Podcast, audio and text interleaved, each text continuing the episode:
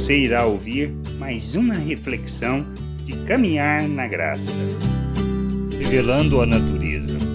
Na carta aos Gálatas, no capítulo 5, do versículo 22 ao 24, Paulo nos fala do fruto do Espírito, como podemos ler. Mas o fruto do Espírito é amor, alegria, paz, longanimidade, benignidade, bondade, fidelidade, mansidão, domínio próprio. Contra estas coisas não há lei. E os que são de Cristo Jesus crucificaram a carne com suas paixões e concupiscências recebemos de Deus a sua natureza para revelarmos por meio de nossas vidas a sua glória, enchendo toda a terra com seu conhecimento. Mas para sermos efetivos, temos que entender que crucificamos a carne com todos os seus desejos, para não andarmos mais segundo a forma de pensar deste mundo, sendo egoístas, buscando o próprio interesse, mas sim a vontade daquele que nos tirou das trevas, nos libertou,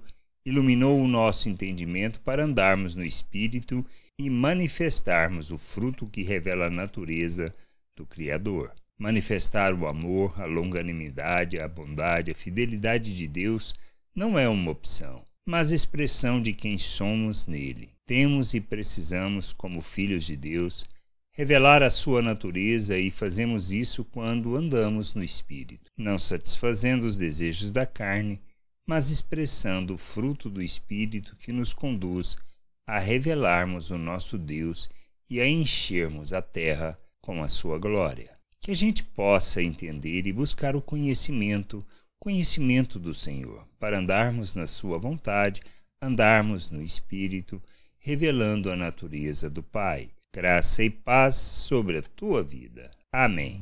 Não deixe de ouvir outras reflexões de caminhar na graça no agregador de podcast de sua preferência. Procure por Caminhar na Graça.